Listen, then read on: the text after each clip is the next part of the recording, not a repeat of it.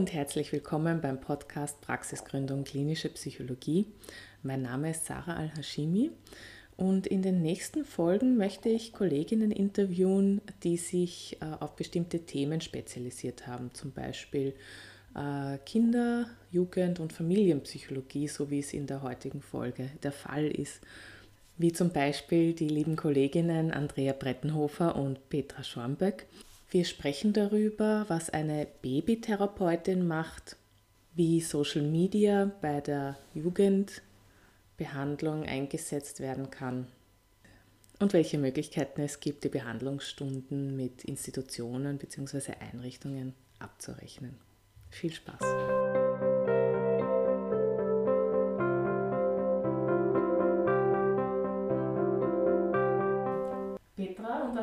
Vielen Dank, dass ihr euch bereit erklärt habt, äh, mir heute ein Interview zu geben zum Thema Baby, Kleinkinder, Kinderbehandlung in der klinischen Psychologie. Wollt ihr euch kurz vorstellen? Magst du? Ja, dann stelle ich mich vor. Also, mein Name ist Petra Schwanböck, ich bin klinische Psychologin und Gesundheitspsychologin und jetzt bin ich seit äh, circa sechs Jahren hier im Therapiecafé als ähm, quasi ähm, freie Praxis ähm, seiende Psychologin. Ich habe bis letztes Jahr auch in einer Beratungsstelle gearbeitet für Jugendliche, also ab 10 bis 25 circa. Ja, und jetzt arbeite ich hier mit Babys und deren Eltern, mit Kindern, aber auch mit Jugendlichen und auch mit Erwachsenen, speziell mit schwangeren Frauen, aber auch mit ähm, Frauen und Männern zu, an, zu verschiedenen Themen. Mhm. mhm. Dankeschön. Ähm, ich heiße Andrea Brettenhofer. Ich bin erst seit Jänner hier im Therapiecafé 15 in freier Praxis als äh, klinische Psychologin und Gesundheitspsychologin. Und äh, ich habe äh, die letzten, ich glaube, sieben oder acht Jahre in Tulln in einer Jugendberatungsstelle gearbeitet vorher, wo ich eben mit Jugendlichen und äh, deren Bezugspersonen gearbeitet habe. Mhm. Im Unterschied zu den Beratungsstellen, mit welchen Störungen kommen die Eltern zu euch in die Praxis? Also jeweils eben, weil äh, Petra, du arbeitest eben eher mit jüngeren Kindern oder speziell mit jüngeren Kindern, glaube ich, habe ich so richtig verstanden. Ja. Mhm. Und äh, Andrea, du ab 10. Mhm, genau. Und jeweils, mit welchen Störungen kommen die Eltern mit den Kindern zu euch? Also im Vergleich zur Beratungsstelle, das war eine Mädchenberatungsstelle mit dem Schwerpunkt Gewaltprävention und Berufsorientierung und da haben wir auch die, da sind auch die meisten Mädchen gekommen. Der größte Unterschied für mich ist, dass die Mädchen dort alle sozusagen aus eigenem Impuls gekommen sind und das ist in freier Praxis normalerweise nicht der Fall, weil sie müssen ja zahlen. Und ähm, das heißt, wer kommt, also die bei den jüngeren Kindern, also man muss ein bisschen unterscheiden. Die Babys kommen ja wirklich mit den Eltern ähm, ähm, mit dem Anliegen, also das Baby schreit viel, irgendwas klappt nicht. Ähm, ganz oft ist es so, dass junge Eltern sich das Leben mit Baby einfach anders vorstellen und dann verwirrt sind oder dass bei der Geburt ähm, einfach doch traumatische Situationen ähm, waren und, und die jemanden brauchen, mit der, der ihnen gut zuhört und äh, das aufarbeitet mit ihnen. Und die nehmen dann die Babys mit und dann schaue ich mir die Babys auch an, wie es ihnen geht. Ja, ich mache eine spezielle Ausbildung ähm, dazu. Ähm, das ist gar nicht aus der psychologischen Seite, es gar nicht geht von, von Psychologinnen aus, sondern vom psychotherapeutischen und vor allem vom körperpsychotherapeutischen Seite her und Traumapsychologie. Das heißt, das sind die ganz jungen Kinder, so bis drei, die, kommen meistens zum Thema Geburt, irgendwas klappt nicht so, Schlafen ist ein großes Thema. Ja. Und dann ähm, sind viele Ängste ein Thema, also äh, Trennungsängste, ähm, Ablösungsängste. Schule ist ein riesiges Thema, also alles mögliche, Lernschwierigkeiten, aber auch soziale Schwierigkeiten, ähm, jetzt in Corona natürlich ähm, kommt dazu, dass das alles verschärft wird und anstrengender ist, sowohl für Kinder als für Eltern. Ich glaube, das, das wissen wir jetzt eh alle schon und machen uns alle Sorgen auch um, um die Kinder. Ähm, genau, das würde ich sagen, sind die Hauptthemen. Es sind eigentlich Ängste, soziale Schwierigkeiten, ja. Mhm. So, wenn ich jetzt überlege, ja. Mhm. Und kannst du dann mit den Babys, wenn sie auffällig sind, auch, also oder wie arbeitest du dann mit den Babys? Also ich kann es mir vorstellen, dass es über die Eltern viel geht. Ja, ja. Aber gibt es auch etwas, das du mit den Babys oder mhm. im Zusammenspiel mit den Eltern ja. machst? Also bei dem, mm, das Wichtigste bei Eltern mit so kleinen Kindern ist, dass man die, die Bindung stärkt. Ja? Und bei ähm, äh, Babys, die eine schwere Geburt gehabt haben und auch bei Eltern ist, ist es oft ganz schwierig, da zu einer guten Bindung zu kommen. Weil oft ist es ja wirklich so, dass die Babys dann auch nach der Geburt gleich wegkommen und der natürliche Bindungsprozess unterbrochen wird. Ja, da wird ja normalerweise Oxytocin ausgeschüttet und also da ganz ein riesiger Hormoncocktail mhm. und beide werden unterbrochen. Ja, also die Babys können vielleicht nicht gleich nach der Geburt bei der Mutter trinken und haben diesen, diese biologischen Impulse nicht und die Mutter kann auch nicht zur Ruhe kommen. Ne? Vielleicht muss sie noch versorgt werden, das Baby muss noch versorgt werden. Das ist natürlich wichtig, dass das passiert. Aber ähm, es kann dann eben sein, dass das einfach unterbrochen ist und, und beide nicht mehr zueinander finden. Und wenn Babys zusätzlich dann schwer schlafen oder ähm, viel weinen und schreien, ja, also nichts ist so stressend wie Babygeschrei. Ja. Also wir, wir sind, ähm, wir Menschen wollen unbedingt, dass das stoppt. Ja. Und äh, Babys wollen aber unbedingt ihre Geschichte erzählen. Ja? Also das ist so, drücken sie ihre Wut und ihre Trauer darüber aus, dass, ihr, dass sie Schmerzen haben zum Beispiel. Ja? Also das Köpfchen wird ja doch recht zusammengequetscht. Ja? Mhm. Oder es sind andere Dinge passiert, die Nabelschnur am Hals. Also, also erzählen die Geschichte und ich sehe meine Aufgabe darin, den Müttern und Vätern dabei zu helfen, auf ihr Baby mal zu schauen, es zu beobachten, ähm, Tempo rauszunehmen, nicht gleich und rumgehen und wackeln mit dem Baby, bis es endlich ruhig ist, ja, mhm. weil man wird immer gestresster, weil das Baby weint immer mehr. Also das ist, da, beide rutschen da hinein in einen, in einen sogenannten negativen Kreislauf, ja, und da mal rauszunehmen und sagen, geh zu dir, Mutter, lieb, Mutter oder Vater oder beide, wenn am besten wenn beide da sind, oft nur die Mutter, ähm, und atme mal. Und einfach nur mal atmen und hat das Baby halten und das Baby darf mal weinen. Ja. Und ganz oft ist es dann so, dass Mütter auch zu weinen beginnen ja, und dann sozusagen auch sagen, es war furchtbar für mich. Ja. Und dann erzählen sie und plötzlich beruhigt sich das Baby. Ja. Und da diese Bindung zu stärken, das ist einfach was, was ganz was Schönes ja, und ist, glaube ich, meiner Meinung nach auch ähm, nimmt auch vieles weg, was vielleicht später dann entsteht aus dieser nicht ganz so geglückten Bindung. Ja? Weil da gibt es ja dann Enttäuschung dabei, ja? weil Eltern wollen sich binden, Babys und Kinder wollen sich binden. Wir brauchen unbedingt Bindungen in unserem Leben. Ja? Und wenn diese ersten Bindungen nicht, eben nicht so geglückt sind, dann ähm, ja, führt das zu Folgestörungen meiner Meinung nach. Ja? Mhm. Genau, und so arbeite ich.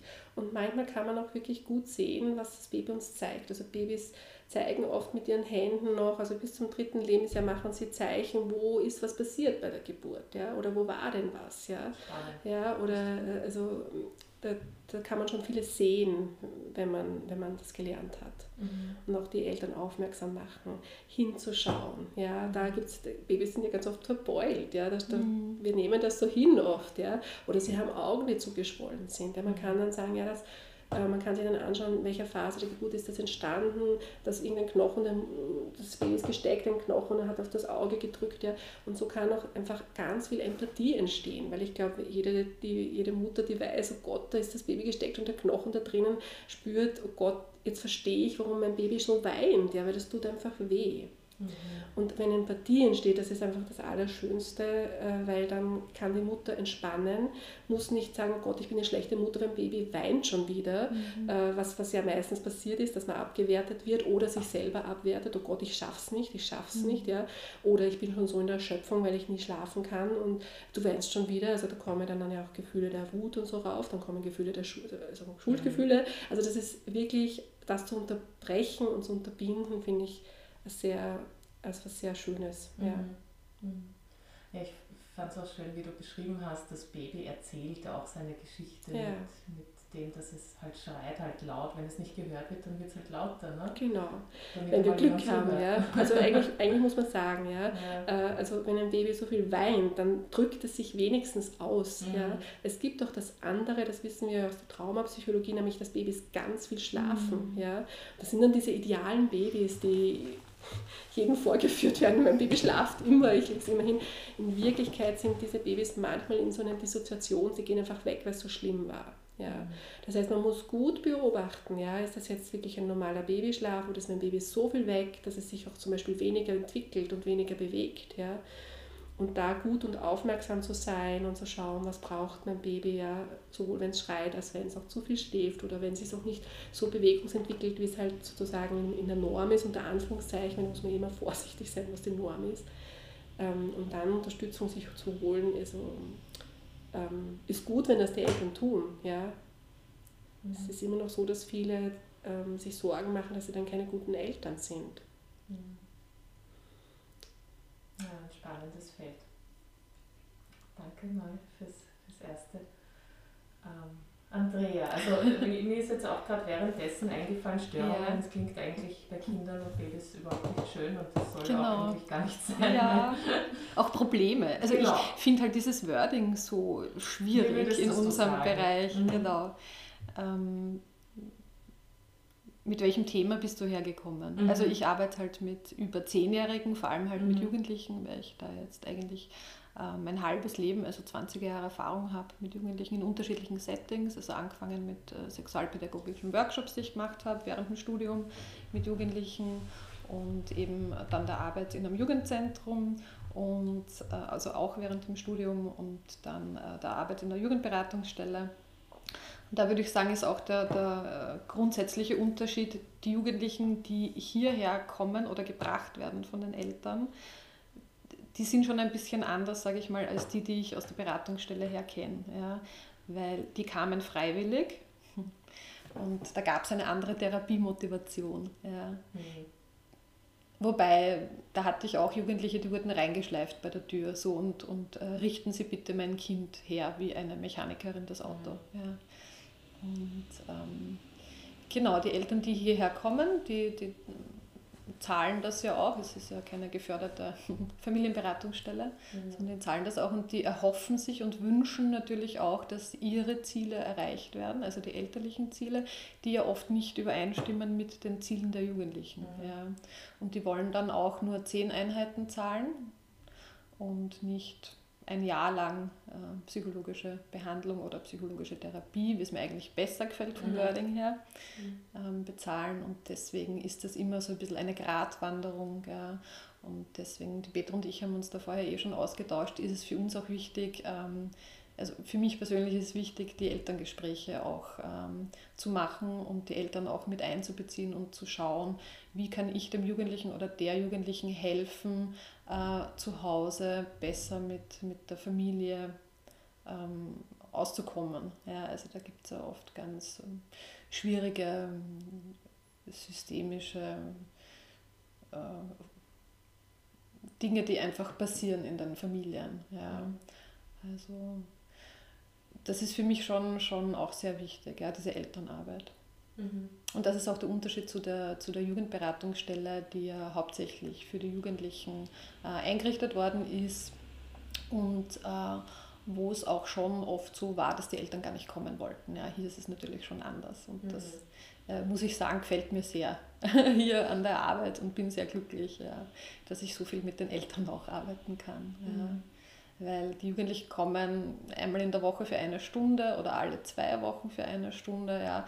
Sie sind aber jetzt halt mit dem Homeschooling und dem Lockdown und so die ganze Zeit zu Hause mit den Eltern wahrscheinlich auch, die ja auch von zu Hause aus arbeiten. Und ähm, da muss man einfach schon, schon sehen, die verbringen einfach viel Zeit zu Hause gerade und äh, in diesem System Familie. Und deswegen ist mir wichtig, die Inhalte, die ich da halt transportieren will, äh, den, den Jugendlichen gegenüber, da will ich auch schauen, dass die Eltern äh, wissen, was ich hier mache mit, mit den Jugendlichen. Ja? Also was ist psychologische Therapie und was mache ich hier mit den Jugendlichen. Und den Eltern auch das Gefühl geben, ja, das ist gut angelegtes Geld. Ja? Mhm. Also das darf man nicht vergessen. Ja. Genau. Welche Themen sind das dann? mit denen die Eltern kommen? Ja, äh, auch. Also das, was, was die Petra gemeint hat, Ängste, also so Schulangst und so, ist natürlich oft ein Thema, jetzt gerade überhaupt mit dem Homeschooling und dann dieses dauernde Hin und Her. Ja, jetzt ist mal Schule, jetzt ist wieder nicht Schule. ähm, für Kinder, die, die Angststörungen haben, ist es dann ganz schwierig, wieder dieser Schritt in die Schule hinein, ja, diesen Schritt zu schaffen. Ja. Und die waren jetzt, äh, weiß nicht, ein, zwei Wochen daheim oder jetzt dann drei Wochen daheim und müssen dann plötzlich wieder in die Schule gehen, ins Schulgebäude rein. Und da ist vielleicht was passiert, da gab es einen Mobbingvorfall oder irgendwelche anderen Probleme mit Lehrern, Lehrerinnen und so weiter. Ähm, genau.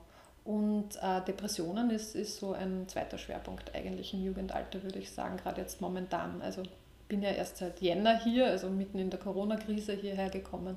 Und das sind die zwei Störungsbilder bei den Jugendlichen, die mir halt sehr häufig unterkommen. Mhm. Genau, also Angststörungen und Depressionen. Genau.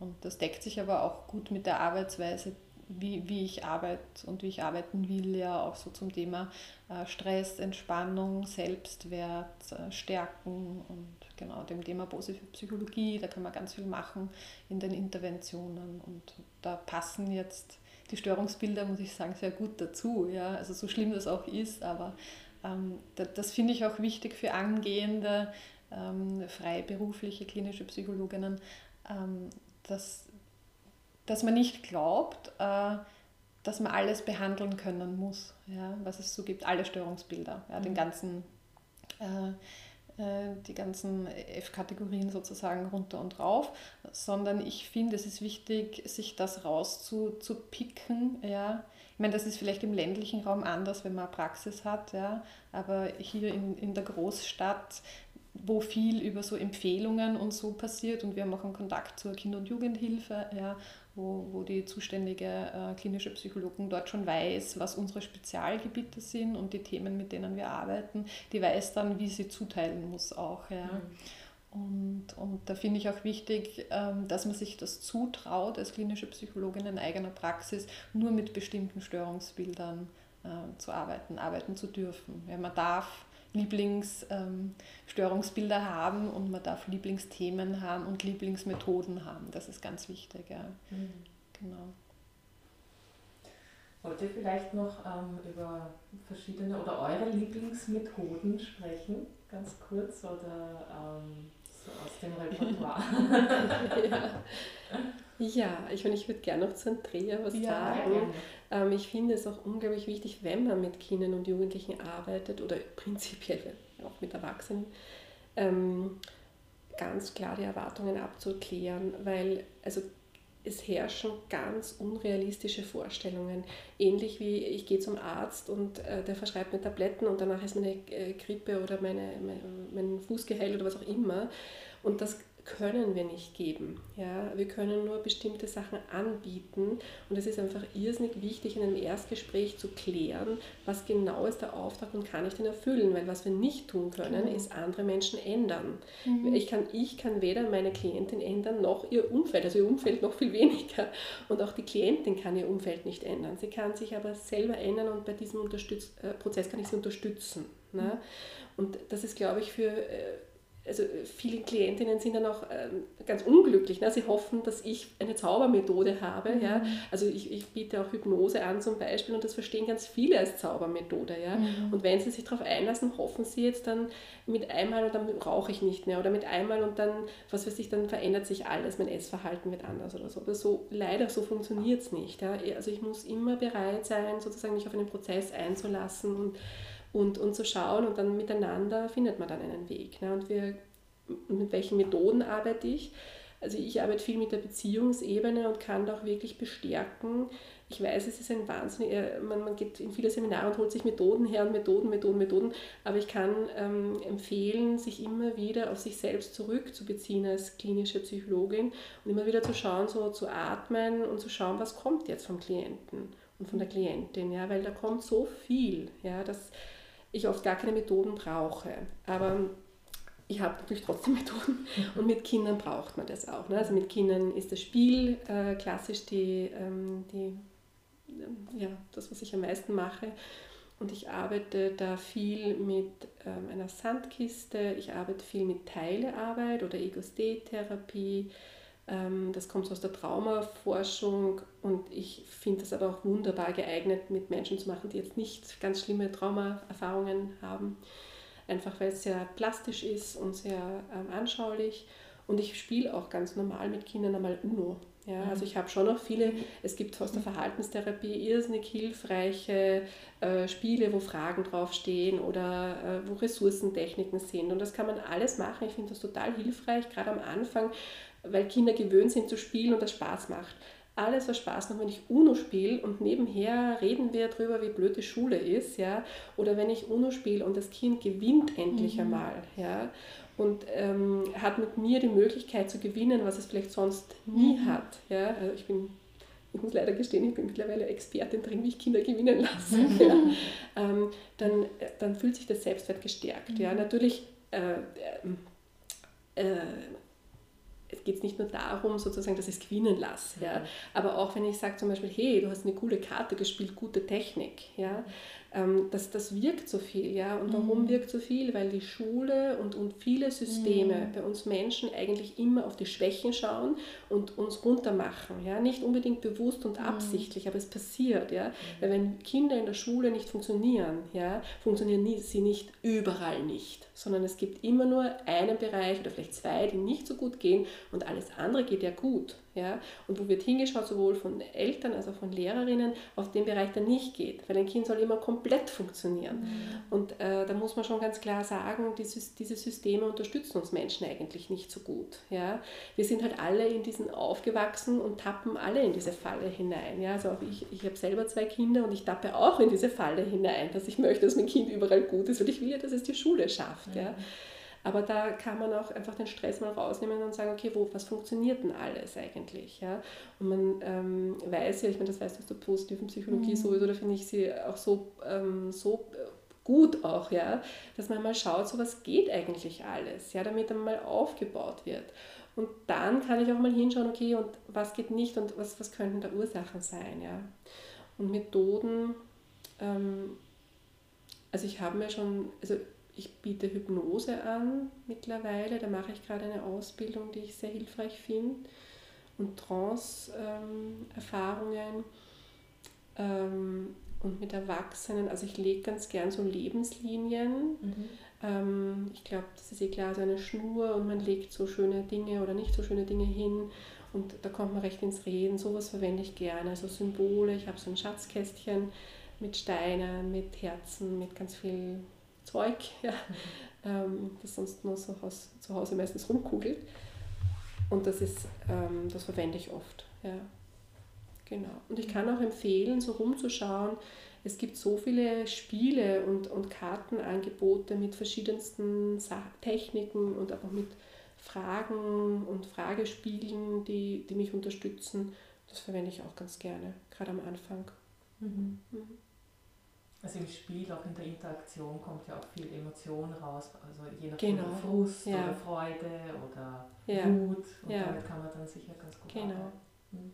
Mit den jüngeren Kindern, also Volksschulkindern, bastel ich auch manchmal, mhm. also zum Beispiel eine Gefühlsuhr mhm. mit Smileys drauf, ja, so da kann man mal schauen, so, welche Gefühle kennst du überhaupt, mhm. ja, welche Gefühle gibt es überhaupt, ja, und dann können sie mit so Zeigern einstellen, wie geht es mir heute, ja, und dann kann man gleich auch darüber reden, was ist passiert, ne, und wie könnte es ihnen besser gehen und was mache ich sonst dazu, dass es mir besser geht. Mhm. Also sowas kann natürlich ein Anreiz sein und für jüngere Kinder, also je jünger das Kind, desto eher braucht man sowas auch, ja. Und mit, also mit äh, Vorschulkindern und Volksschulkindern spiele ich viel, auch, also viel Rollenspiel. Also sie klassisch, ja, mit Puppen, mit Handpuppen, mit, mit den Schleichfiguren, die ich wahnsinnig gern habe. Ja. ja, das macht viel Spaß. Also ich spiele gerne. Also Schleich ist eine Marke, oder? Genau, ja, das sind diese, diese Plastikfiguren, Entschuldigung. Die Werbung machen. Die machen aber wirklich sehr schöne Figuren. Ja. Aber ich mache jetzt keine Werbung, aber ja, äh, die, die eignen sich sehr gut, ne, weil es gibt Dinosaurier, es gibt so wütende Tiere wie Dinosaurier und wütende Tiger und es gibt Elfen und Feen und, und so Delfine mit Glitzer und ähm, da kann man viel aufbauen, viele Landschaften. Ne? Wenn man das kombiniert mit meinem Schatzkästchen, ich habe zum Beispiel so ein kleines Äpfelchen, das kann man aufmachen und einen äh, Edelstein reinlegen. Ja? Mhm. Und wie schön ist das? Also das ist ja sehr, also auch sehr tiefenpsychologisch eigentlich, äh, irgendwo ein Schatzkästchen zu haben und wie beschütze ich das? Ja?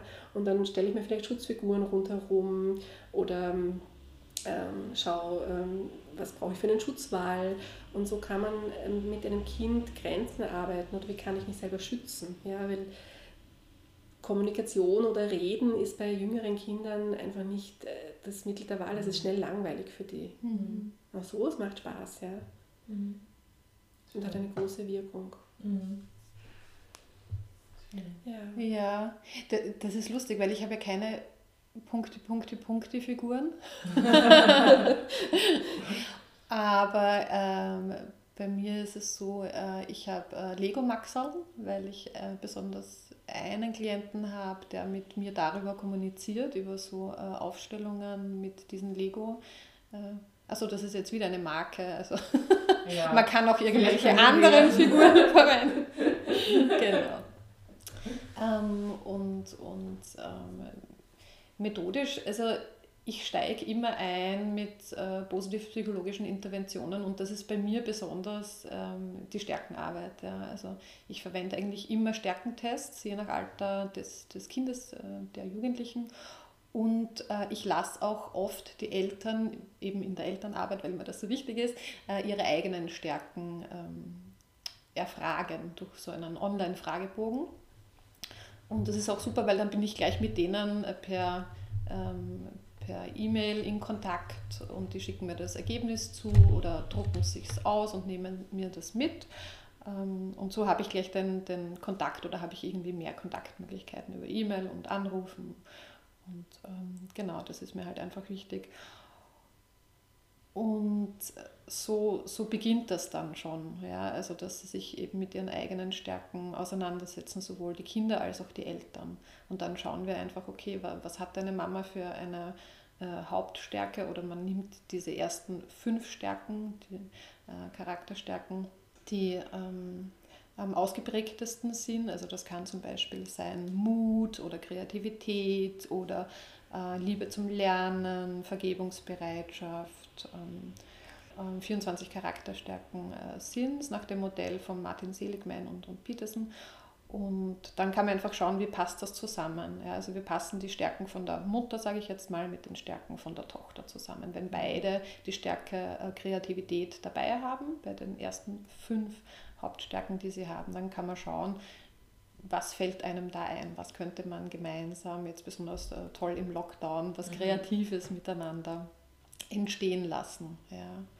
Und, und dieses gemeinsame Tun ist auch eine wichtige Intervention, jetzt nicht nur in der positiven Psychologie, sondern natürlich auch in anderen äh, Richtungen, sage ich jetzt mal, dieses gemeinsame Tun, äh, das aktiviert einfach und das ist wieder äh, mir so wichtig, wie, wie äh, geht es denen, wenn die hier rausgehen, die Jugendlichen, wie äh, läuft es bei denen dann daheim ab an den anderen sechs Tagen, wo sie nicht hier sind in der mhm. Praxis und, und wie kommen die mit ihren Eltern zurecht daheim. Und wenn man als Hausaufgabe gibt der Mutter, naja, jetzt ähm, müssen sie sich aber überlegen, also so sage ich es natürlich nicht, aber bitte überlegen Sie sich, was Sie, also wie Sie gemeinsam äh, mit Ihrer Tochter ihre Stärke äh, nutzen können und das sozusagen als Hausaufgabe aufgibt der Mutter oder, oder und der Tochter, dann entsteht schon so was Gemeinsames. Ja.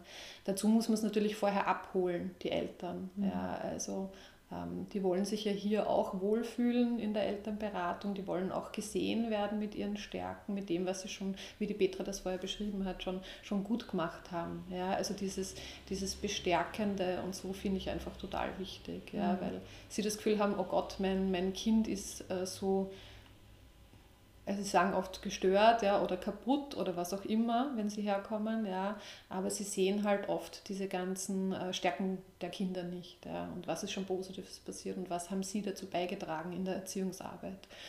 Und, und das ist auch total wichtig, ja, eben in der Arbeit mit den Eltern.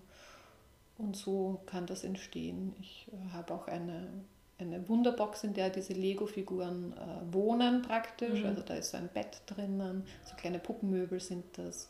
Und dann stelle ich immer die Wunderfrage, das kommt aus dem lösungsorientierten Arbeiten von der Inso Kim Berg. Und das taugt ihnen auch. Also ich äh, habe dann so ein Licht, das stelle ich oben auf diese Wunderbox drauf. Das ist jetzt eine Methode, die ich selber äh, adaptiert habe, sage ich mal. Mhm. Ja und, und lieb halt einfach dieses äh, kreative Arbeiten. Ich habe dann noch so Seifenblasen und dann habe ich noch so Glitzer, den ich dann so drüber streue. Ich arbeite auch viel am iPad mit den Jugendlichen, mhm. weil das kommt halt einfach bei den Jugendlichen total gut an. Ja, da kann man eben so ähm, speziell Stressreduktionsübungen gut machen mit ihnen, Atemübungen. Ähm, da kann man in so einem äh, Grafikprogramm zum Beispiel einen Mund zeichnen, den auf und zu bewegen lassen, dass die Jugendlichen äh, wissen, wie eben so eine entspannte Atmung funktioniert. Ich habe eine schwere Decke drüben und genau, das sind so ein bisschen meine Methoden, mit denen ich eigentlich, glaube ich, immer arbeite. Das ist mir einfach total wichtig. Also Thema Stress ja, und Thema Stärken. Mhm. Genau. Und wie heißen diese Programme auf dem iPad? Auf dem iPad? Das nennt sich Tech Tool. Tech -Tool. Also genau wie, wie ein Tag draußen an der Hausmauer, mhm. das man nicht machen darf. Bei mir in der, im Raum 2 in der Praxis darf man es zumindest am iPad taggen. genau, Tech Tool nennt sich das, genau. Äh, ist eigentlich ein, ein Tool für Künstler und Künstlerinnen. Mhm. So, mhm. genau ja, also das ist schon ein, ein anderer Einstieg, ja, wenn die Jugendlichen kommen und merken, aha, okay, hier wird mit den neuen Medien, unter Anführungszeichen, sage ich mal, äh, kreativ gearbeitet und hier wird an den Stärken gearbeitet und sogar ein, ein neues Medium als, als äh, stärkendes Medium eingesetzt in der psychologischen Therapie. Das heißt, die, die klinische Psychologin, die kann nicht so ganz ähm, ganz negativ eingestellt sein, ja, diesen neuen Medien gegenüber. Mhm. Und das finde ich jetzt besonders im Lockdown so wichtig. Ich lasse mir auch oft, wenn Sie das möchten ja, und wir, wir das als Thema bearbeiten, die, die Feeds zeigen, zum Beispiel den Instagram-Feed, ja, weil man weiß ja, ähm, dass der, da gibt es ja einen Algorithmus, der dahinter liegt, das wird alles ausgewertet, das wird alles aufgezeichnet, ja, wie lange schauen sich die Jugendlichen ein Bild an diese äh, Dauer wird erhoben von Instagram, bei, bei Facebook werden die äh, Emojis ausgewertet. Das wirkt sich alles auch auf die, ich sag mal, parallel, auf das, das Paralleluniversum der Jugendlichen aus, in dem die, die leben gerade mhm. momentan. Ja, also das ist ihre alternative Realität, in der sie leben, gerade momentan im Lockdown. Ja.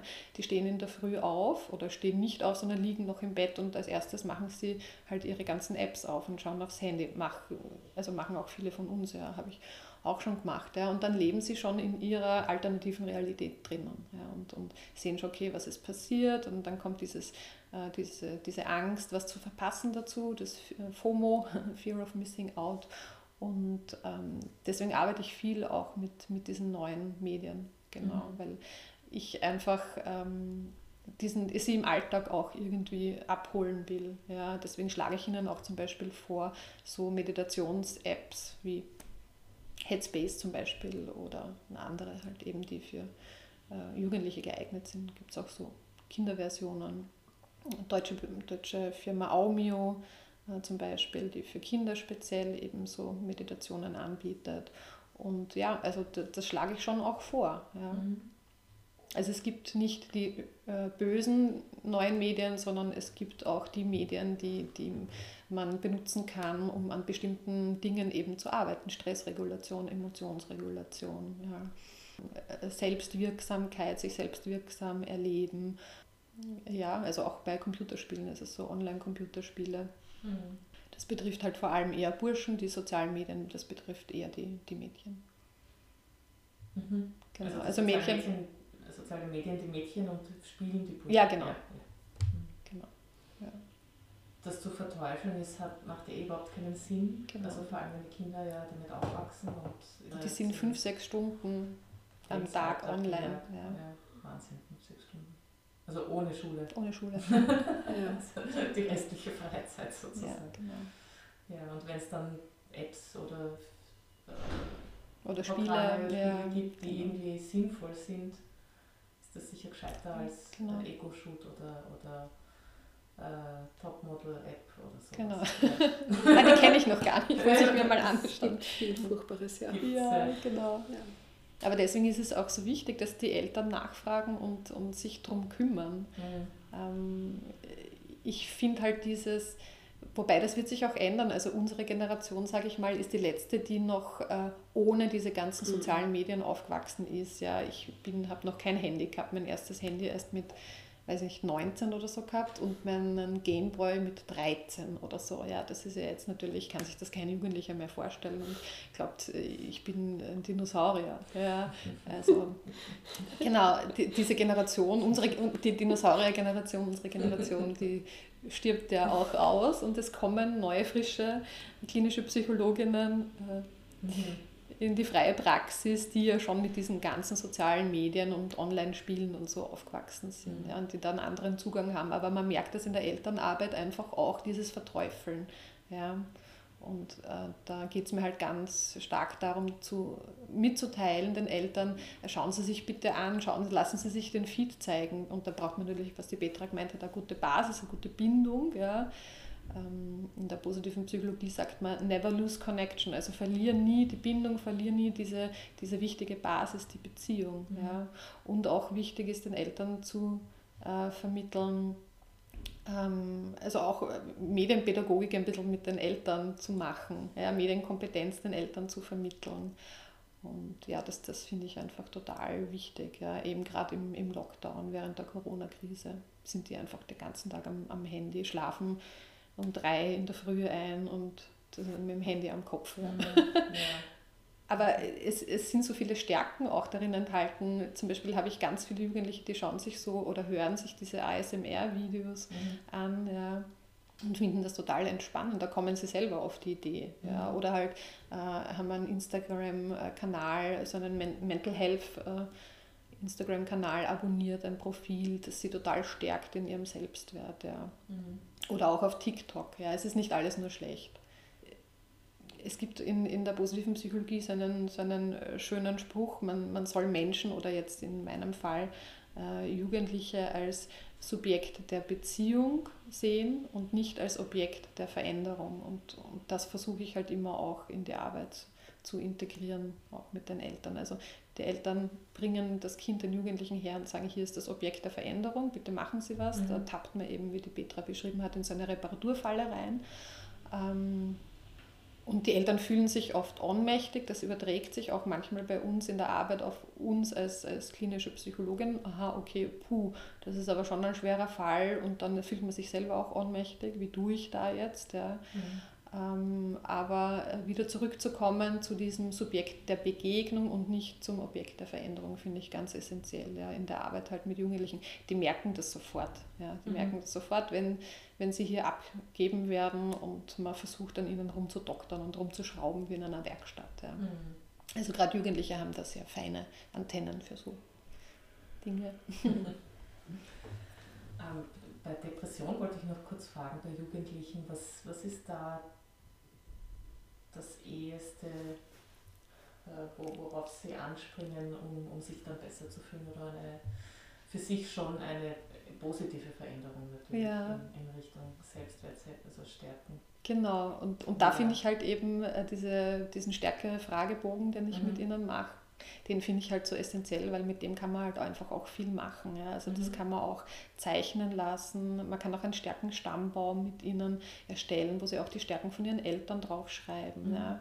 Äh, ich arbeite ja nicht also habe ich jetzt äh, keine traumatisierten Klienten, Klientinnen, ja, da muss man aufpassen beim Stärkenstammbaum, weil man halt die Stärken der Eltern mhm. ähm, zeichnerisch darstellen lässt. Äh, das machen eben meine Kolleginnen, die arbeiten mit den traumatisierten Kindern und Jugendlichen. Deswegen muss ich da jetzt nicht aufpassen. Ich weiß ja dann auch schon zur Vorgeschichte recht viel. Es gibt ja auch viele Überweisungen von der Kinder- und Jugendhilfe. Und äh, genau, deswegen kann ich zum Beispiel so einen Stärkenstammbaum eigentlich fast immer, fast mhm. immer machen. Ja. Oder ähm, eben äh, die, die Stärken, eine, eine Hand malen lassen und die fünf ähm, stärksten Stärken sozusagen hier aufmalen lassen. Ähm, ganz wichtig finde ich auch das Fremdfeedback von den Eltern. Die malen dann äh, auch was, oder ich gebe das als Hausaufgabe mit nach Hause den Jugendlichen. Die malen dann die Stärken, die fremd beobachteten Stärken der Kinder äh, auch drauf dazu. Und mhm. genau, da, da, kann man mit Stärken einfach total viel machen. Ja, und da fühlen sie sich total abgeholt, die Jugendlichen, ja, weil wie die Petra schon gemeint hat, in, in der Schule wird auf die Noten geschaut, auf das, was sie schaffen oder eben nicht schaffen. Ja. Und äh, daheim im, im Familienalltag äh, wird halt einfach auch viel Fokus auf, auf das gelegt, äh, was halt eben nicht funktioniert. Und hier wird aber der Fokus eine Stunde oder 50 Minuten drauf gelegt, was funktioniert. Ja. Oder wie, wie die Petra schon gemeint hat, die, die Methode mit die, dieser Lebenslinie mit dieser Schnur, da kann man auch eben überwundene Schwierigkeiten äh, aufstellen lassen, aufmalen lassen. Und äh, das zeigt ihnen auch wieder, wie stark sie waren. Da äh, geht es dann auch wieder um Selbstwertstärkung. Und das ist einfach beim Thema Depressionen für mich total essentiell eigentlich. Ja. Und mit dem möchte ich auch immer schon einsteigen. Mhm. Wie kann ich mich jetzt als Kinder- und Jugend Kinderjugend, ja genau. Oder Kinderjugendpsychologin ja, da genau, muss man ja. gleich mal aufpassen, weil dieses Wording darf man ja nicht verwenden. Also man darf nicht sagen, man ist Kinderpsychologin, sondern äh, man muss es so äh, anschreiben auf, auf äh, Visitenkarten und im Internet und wo auch immer. Ähm, als klinische Psychologin und Gesundheitspsychologin, Klammer Kinder, Jugend, Familienpsychologie, Klammer zu. So. Und das ist das richtige Wording, sage ich jetzt mal. Und so müsste man sich sozusagen definieren. Also es äh, darf nicht diese personalisierte Form sein. Man darf nicht sagen, man ist Kinderpsychologin oder das irgendwo hinschreiben. Eigentlich, ja. Ich weiß, dass das äh, machen viele. Vielleicht ist das irgendwie eine, eine alte Regelung noch vor 2013, ja, vor dem neuen Psychologinnengesetz. Aber eigentlich, ähm, soweit ich das weiß und nachgelesen habe, ähm, darf man sich nicht als Kinderpsychologin titulieren. Ja. Weil es ein bisschen schwierig ist, wenn man mit Eltern oder anderen ähm, darüber spricht, was man halt so macht. Ja. Was ist der Grund dafür? Das weiß ich nicht. Keine Ahnung. Ja. das ist einfach so. Wer, Keine Ahnung. Genau. Ich denke, in der Umgangssprache verwendet man es dann trotzdem. Ja. Also es gibt ja eine Sprache, die wir mit Klientinnen verwenden und wenn wir offiziell werden, dann halten wir uns an das Gesetz und an das, was halt vorgeschrieben ist. Und das genau. kann man ja Gott sei Dank immer nachlesen und also ich vergesse das dann auch von Zeit zu Zeit, was jetzt da ist. Und was, ich finde es wichtig, dass man auf der Homepage und auf der Visite, ja. also dass man sich da an die Regeln hält und, genau. und ob ich jetzt dann einer, weiß ich nicht, irgendeine Privatperson, die sagt dann zu mir, ja, du bist Kinderpsychologin, dann werde ich nicht Nein sagen, sondern mhm. sagen, ja, ich arbeite auch mit Kindern, ja. Also mhm. Genau. Die besser ist sicher nicht genau, aus. Also man müsste dann sagen, na, ich habe die Spezialisierung Kinder-, Jugend- und Familienpsychologie. So, ja. Aber ich meine, im Alltag ist das halt sehr schwierig. Ja. Genau, aber halt bei so äh, Erstgesprächen am Telefon oder so, sage ich das schon. Oder bei mir ist es so, ich bin also ich war bis äh, Sonntag eben im Curriculum Kinder-, Jugend- und Familienpsychologie. Ja. Ich muss jetzt aber noch vier Jahre, weil ich Teilzeit hier bin, nur äh, meine Praxisstunden bringen. Also entweder kann man dann äh, zwei Jahre Praxis in einer dementsprechenden Einrichtung nachweisen. Ja. Also da braucht man die Unterschrift von der Einrichtung, die eben auf Kinder, Jugendliche, Familien spezialisiert ist. Ich nehme an, dass das könnte so eine Familienberatungsstelle zum Beispiel sein oder auch andere Stellen oder eben äh, vier Jahre Teilzeit.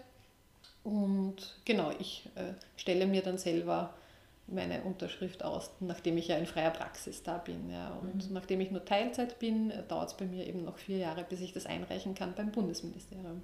Mhm. Genau. Also das darf sich nicht jeder da auf die Visitenkarte schreiben? Nein, also bei mir ist es auch noch nicht drauf, obwohl ich obwohl ich es eigentlich wahrscheinlich einfach werden würde, weil ich noch unter eine alte Regelung falle aber ich bin zum Beispiel noch nicht zum Einreichen gekommen. Mhm.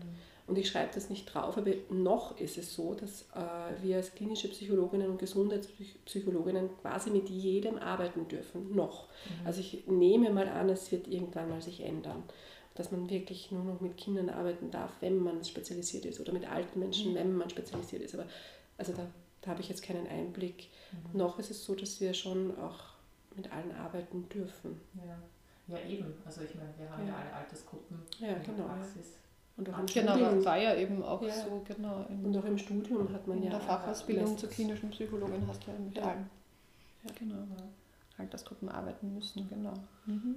Okay, und wie lange dauert es eben diese Ausbildung jetzt nochmal, also die Theorie und die Genau, also ich habe jetzt quasi ein Jahr lang hat es gedauert, das, das Curriculum gemacht, äh, Kinder-, Jugend-, Familienpsychologie und ähm, das sind neun oder zehn äh, Seminare, Wochenendseminare. Bei mir waren es immer äh, Samstag, Sonntag.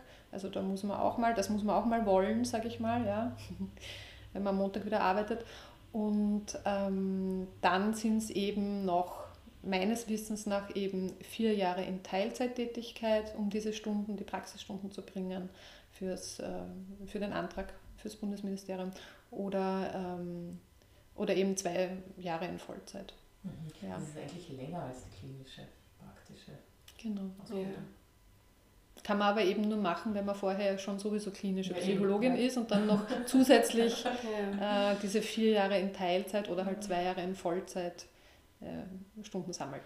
Mhm. Ein langer Prozess. Ja, ich denke mal, Kinder- und, und Jugendpsychologie hat schon so ein paar Fallen auch drinnen, ja, weil man ja doch immer auch mit den Eltern zu tun mhm. hat.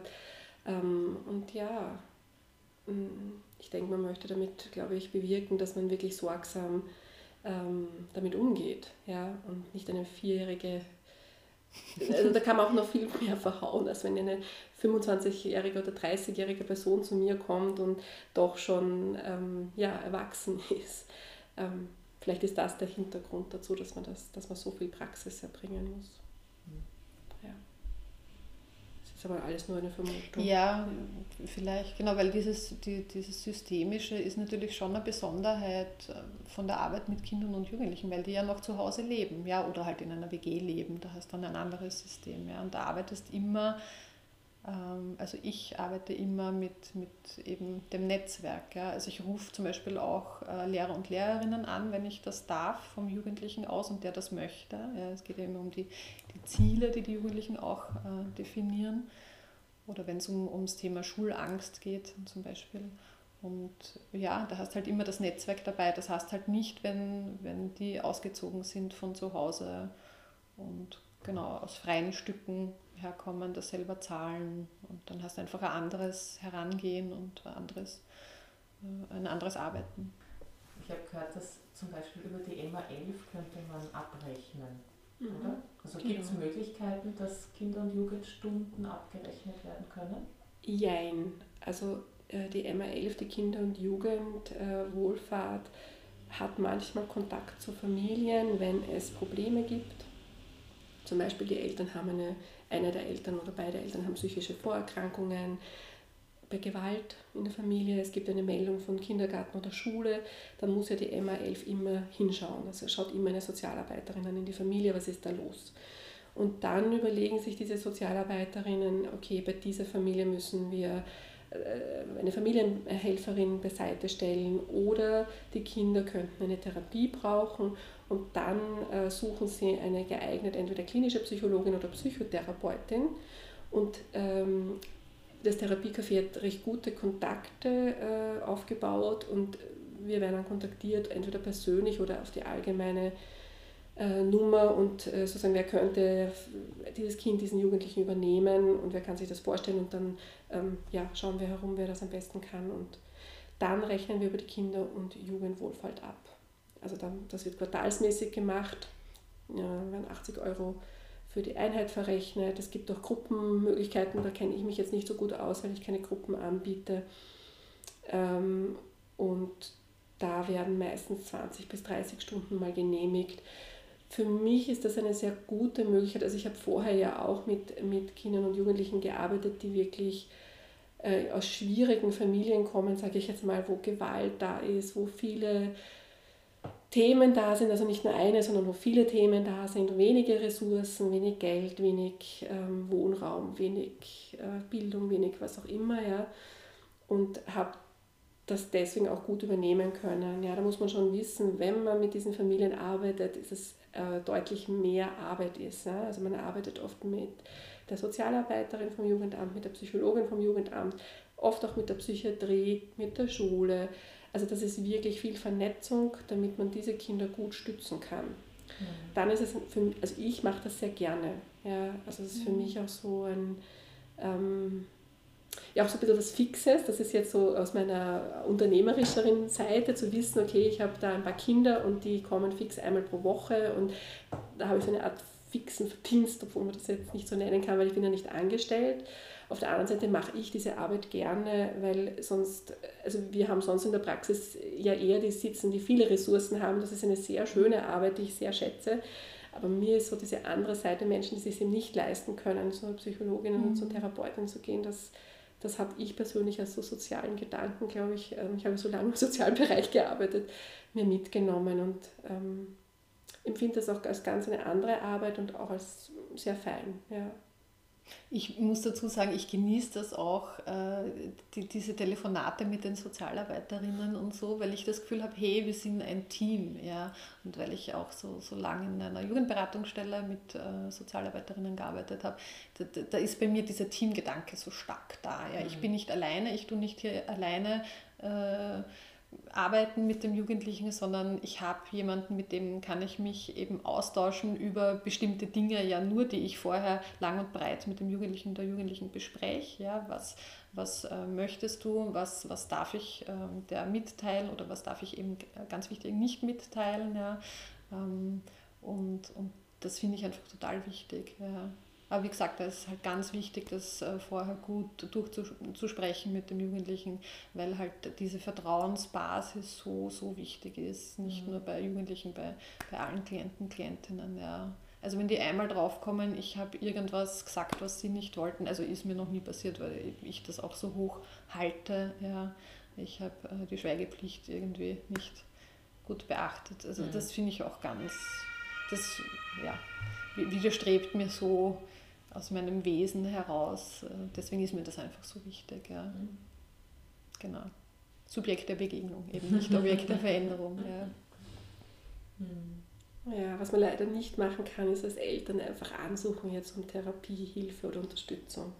Also, dass ich das jetzt gezahlt bekomme. Also das habe ich noch nie gehört, dass das jetzt genehmigt würde oder so. Was man schon tun kann, wenn man ähm, Unterstützung braucht und sich nicht leisten kann und gerne hätte, dass die Kinder eine Therapie bekommen, sind ist die Psychotherapeutinnen natürlich, mhm. ja, die ja, mit der Kasse verrechnen können. Genau.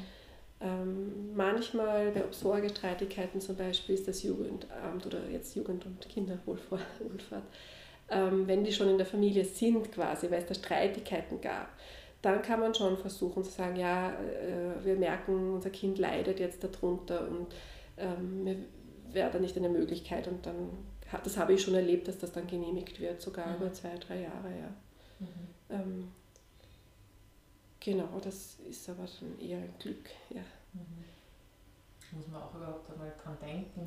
Ja, die meisten haben eher Angst und Sorge, ja, wenn, wenn ich jetzt mit dem, was, umgangssprachlich mit dem Jugendamt, oh Gott, und die nehmen mir die Kinder weg. Mhm. Ähm, da gibt es noch viel Vorurteile, ja, weil so ist es ja auch nicht. Ja.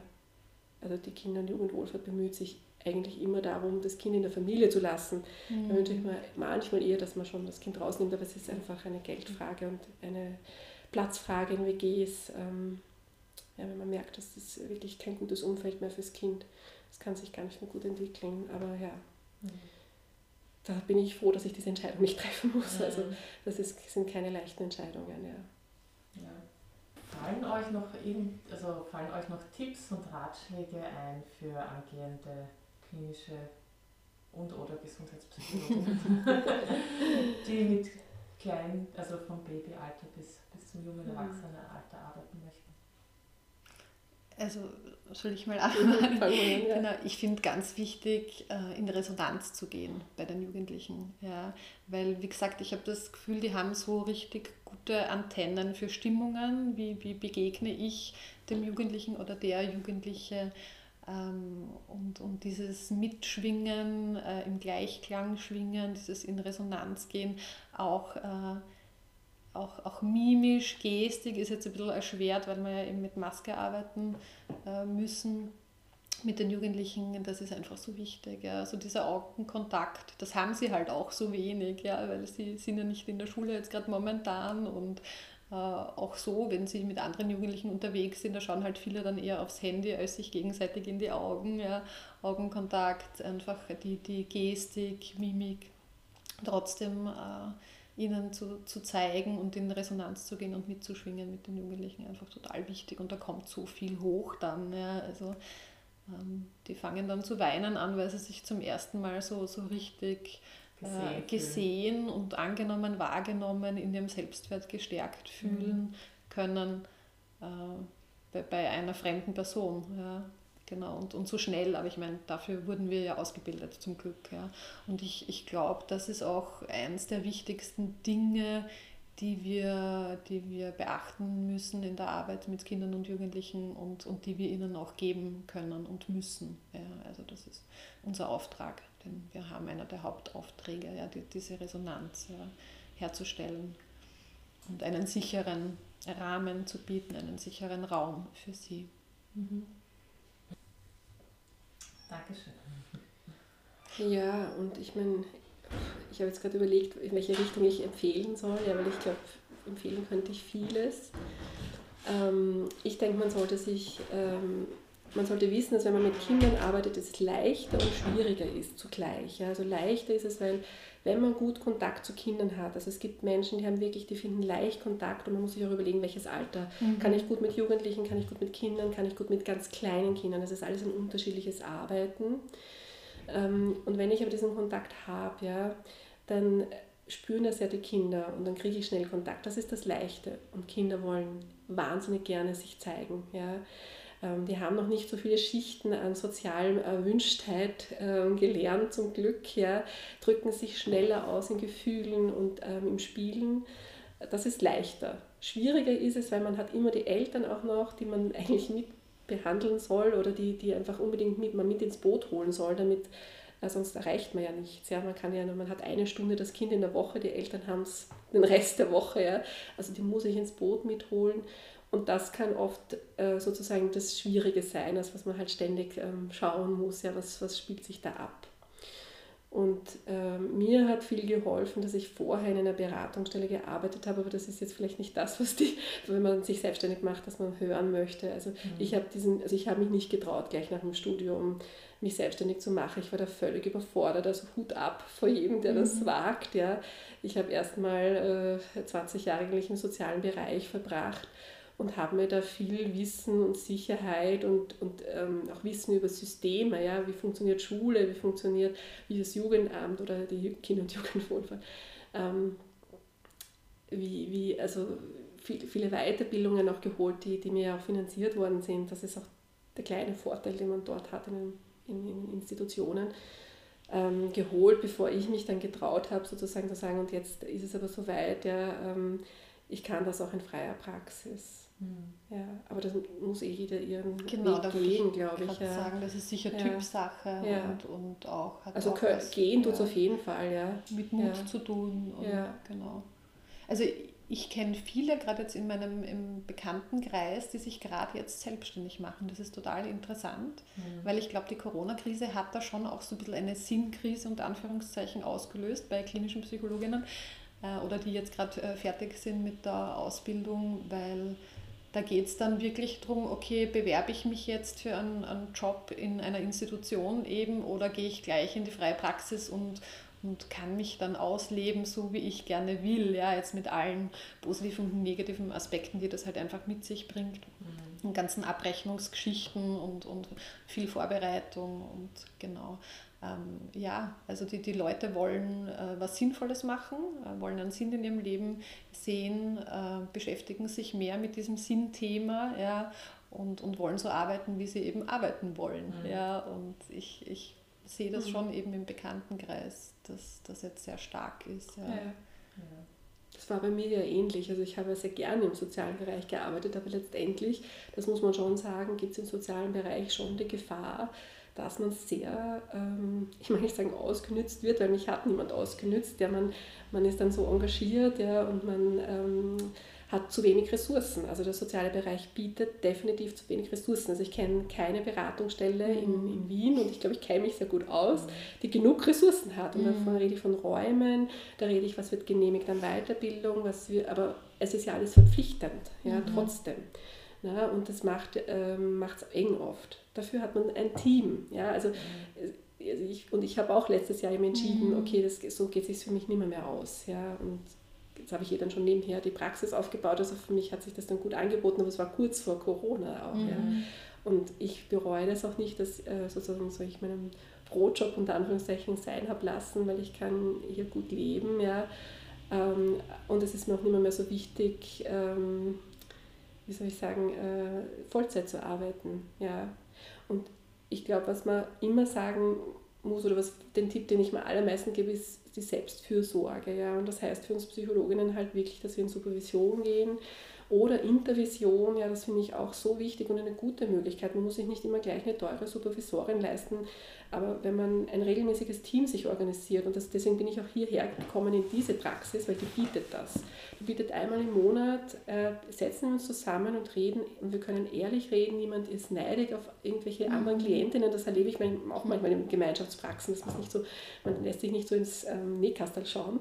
Ähm, und hier ist das nicht so. Man darf auch erzählen, wie schlecht es einem geht mit einer Klientin und kriegt ganz viele Tipps und Tricks und nachher geht es ihnen besser. Und ich glaube, dass das ganz wichtig ist, neben allen anderen Dingen, die zur Selbstfürsorge dazugehören. Mhm. Ähm, genau. Genau, diese Intervision, ja, das, das finde ich auch super. Also und das ist sehr wichtig und, ja. und sehr hilfreich ja auch in, in der täglichen Arbeit mit den Klienten und Klientinnen was, was ich noch irgendwie mitgeben will, ist, traut euch. Ja? Also jetzt als äh, Botschaft sozusagen für alle, die das hören und gerade sich überlegen, ob sie in, in der freien Praxis was anbieten äh, sollen oder nicht. Ähm, ich war in, in Bildungskarenz und habe mich viel weitergebildet, eben mit dem Curriculum Kinder, Jugend, Familienpsychologie und habe noch andere Seminare gemacht zusätzlich und habe da so ein bisschen Mut gesammelt. Ja, also durch das Wissen, da muss man aber selber auch immer überlegen, okay, was äh, schafft es, dass man,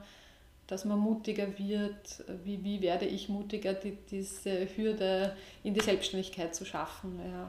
Das hat mir Mut gegeben, dass ich mir dieses Wissen aneignen habe können, eben durch die, durch die Bildungskarenz. Und dann will ich den, anderen klinischen Psychologinnen, die noch nicht in freier Praxis Sinn einfach auch ein bisschen Mut machen, weil ich glaube, dass, dass die Welt mehr klinische Psychologinnen braucht, die mit Kindern und Jugendlichen und Familien arbeiten und dass das ganz wichtig ist, gerade in der heutigen Zeit. Und, und ja, bitte traut euch. Ja. Ihr werdet alle einen Platz haben und es gibt genug Familien, die das brauchen können. Und ja, wir hoffen, dass klinisch-psychologische Behandlung bald mit der Krankenkasse abrechenbar ist. Und dann können sich es auch mehr Eltern leisten, als sie es jetzt leider leisten mhm. können. Nur, mh, genau. Mhm. Also der Bedarf ist auf jeden Fall sehr hoch. Ja. Ja. Und sie werden sehr schnell sehr voll sein. Genau. Mhm. Und das Bewusstsein steigt, dass man sich Hilfe holen darf. Das Bewusstsein steigt auch schon bei Geburt oder schon in Schwangerschaft, sich Unterstützung zu holen.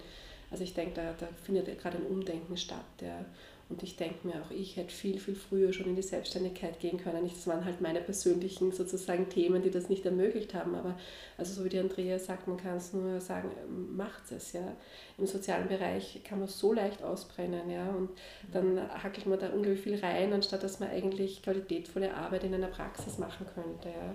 Und so sehr, also ich habe wirklich sehr gerne in der Beratungsstelle gearbeitet, aber ähm, es hat auch große Nachteile. Ja. Man, es kommt sich auf die Beratungsstelle drauf an, aber ich denke mal, das ist ganz was Feines, einfach diese, dass man, sich, dass man seine eigene Chefin ist. Also das mhm. genieße ich total. Ich bereue keine Sekunde, dass ich nirgendwo mehr angestellt bin. Ähm, ich denke, ich kann meinen Rhythmus leben und das ist ja, also gerade für uns in, in diesem schwierigen Beruf, wo wir wirklich ja oft auch leidende Geschichten hören, ja, schlimme Geschichten hören, ja, ich traurige Geschichten hören. Es ist so wichtig, dass ich aber auf mich schauen darf und dass ich in der Früh noch meine Zeit habe, den Tee zu trinken, den ich möchte und vielleicht äh, genug Sport zu machen. Ja, das, das ist, ähm, also mit diesen zwei Standbeinen, die ich eine Weile gehabt habe, war das wirklich sehr schwierig. Das habe ich eigentlich nicht mehr geschafft. Mhm. Ja. Und dann noch neben Kindern, also das ähm, kann ich jetzt nicht so weiterempfehlen. Deswegen finde ich es gut, sich zu schauen, so was, kann, was könnte ich eigentlich anbieten und sich da Unterstützung zu holen eventuell. Ja? Also es gibt ja von den Berufsverbänden gibt es zum Beispiel äh, Steuerseminare, was ist wichtig, mhm. wie, wie reiche ich das ein oder wie, wie tue ich da. Ja? Da gibt es so viel Unterstützung. Also ich glaube, wenn man da sich gut informiert, dann kann man diese Unsicherheit, das ist also so ein Ding, ja, wie mache ich das oder wie tue ich das, das lernen wir im Studium nicht, mhm. dann kann ich das beiseite schaffen und äh, mich darauf konzentrieren, was kann ich gut und ähm, im Sinne von der Andrea, die so auf die Stärken schaut, ja, oder wir, die so auf die Stärken schauen, mhm. ähm, schauen, was, was macht mir Spaß, ja, und das werde ich gut machen. egal ob es jetzt Kinder sind oder Erwachsene oder ältere Menschen, da glaube ich, also bei den älteren Menschen, glaube ich, da gibt es auch, mhm. ich, ich habe da überhaupt keine Spezialisierung, aber da gäbe es so viel zu tun. Mhm. Ja. Ähm, genau. Wir haben viel zu tun. Ja. ja. Das ist ein schönes Schlusswort. jetzt besser geht es jetzt nicht. Jetzt musst du abdrehen. Ja. ich danke euch vielmals für ja, danke auch. Ähm, die, ja, die bereichernden Gespräche und, und die Beschreibungen eurer Methoden und wie ihr arbeitet. Wirklich sehr inspirierend. Ja, vielen Dank auch Dankeschön. für die Einladung. Ja, ja, war sehr nett. Dankeschön. Sehr viel Spaß gemacht.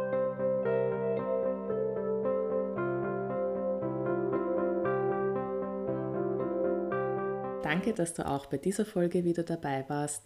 Ich freue mich auf Rückmeldungen und Austausch in der Facebook-Gruppe Praxisgründung Klinische Psychologie. Und weitere Infos findest du auf der Homepage www.praxisgründung klinische Psychologie.wordpress.com. Ich freue mich auf dich. Alles Liebe, deine Sarah.